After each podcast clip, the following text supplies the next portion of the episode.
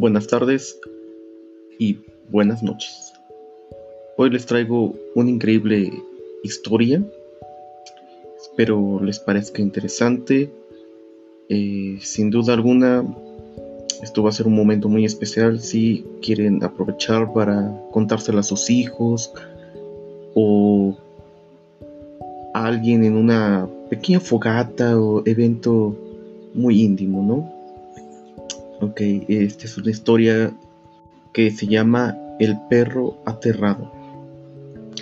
Y empezamos. Este es un cuento de una adaptación del cuento popular de la India.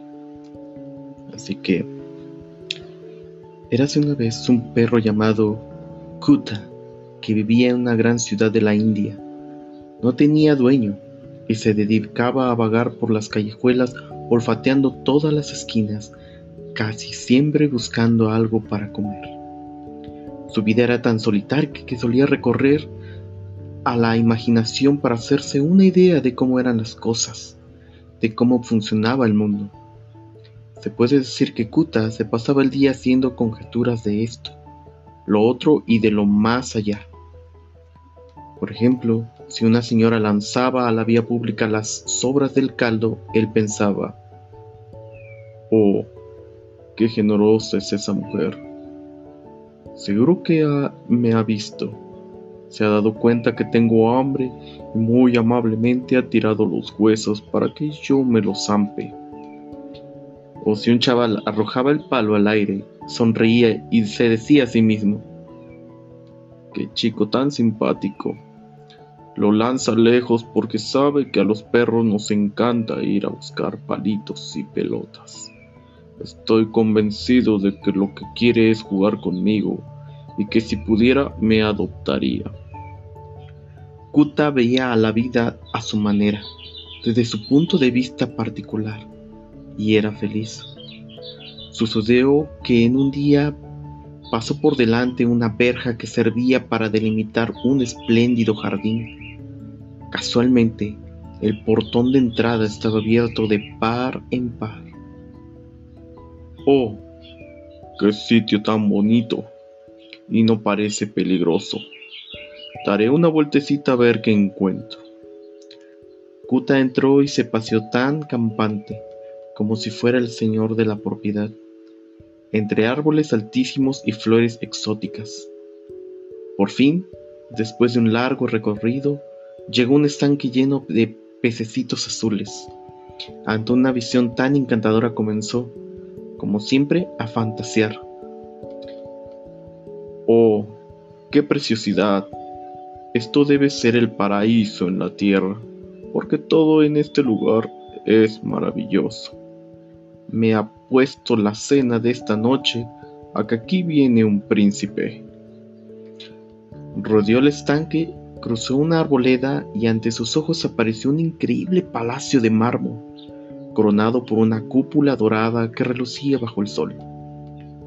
Ma, ma, madre mía, qué pasada de, cos, de casoplo. Tras el impacto inicial, a Kuta le faltó tiempo para retomar su manía de sacar conclusiones de todo pero ¿dónde estoy?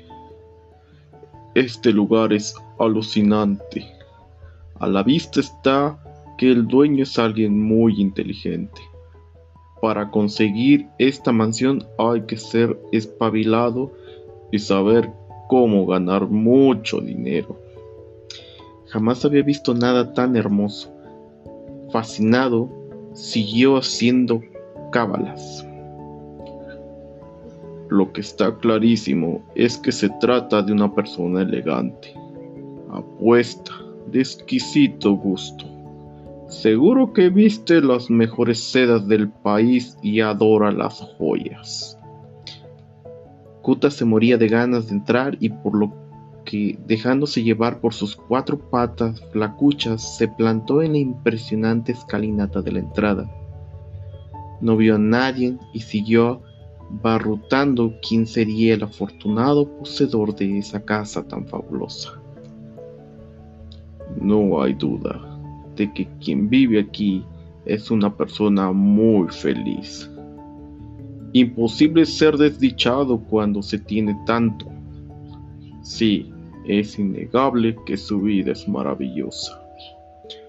Kuta estiró el cuello y subió la de puntillas los escalones, actuando como si fuera un tipo distinguido acudiendo a un baile de gala. Al llegar arriba, se sorprendió. Anda, pero si esta puerta está tan bien abierta. Levantó las orejas y solo escuchó el canto de los pajarillos. Voy a llegar, pero lo haré muy rápido. No vaya a ser que parezca alguien por sorpresa y me meta en un buen lío. Kuta pasó a toda velocidad y apareció en un inmenso salón cuyas paredes estaban cubiertas de arriba abajo por, por muchos espejos diferentes. El pobre nunca había visto ninguno y no sabía lo que era, por lo que al entrar se encontró un montón de perros corriendo en dirección contraria, hacia donde él estaba. Su reacción fue mostrar los colmillos para infundir miedo de sus enemigos, pero en ese mismo instante todos los sabuesos levantaron el hocico y también le enseñaron los dientes. Kuta sintió tanto terror que se paralizó en el centro de la sala sin ni siquiera pestañear.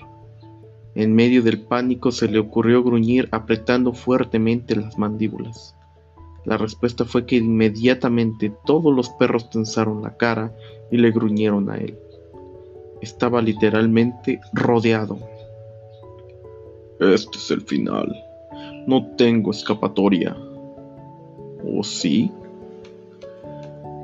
Movió las pupilas y pudo ver que la puerta estaba a escasas distancia.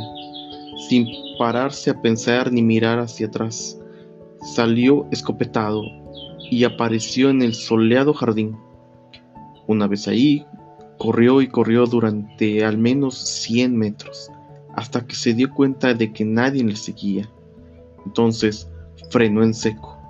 Se giró hacia la fachada del fastuoso palacio y una vez más empezó a enlucubar. Oh, qué raro. Había por lo menos 30 perros y ninguno me ha perseguido. Eso es porque en el fondo son tan cobardes que no se atreven a salir al exterior. Kuta se sentó en un rato en la hierba para recuperar el aliento. Bajó las pulsaciones del corazón.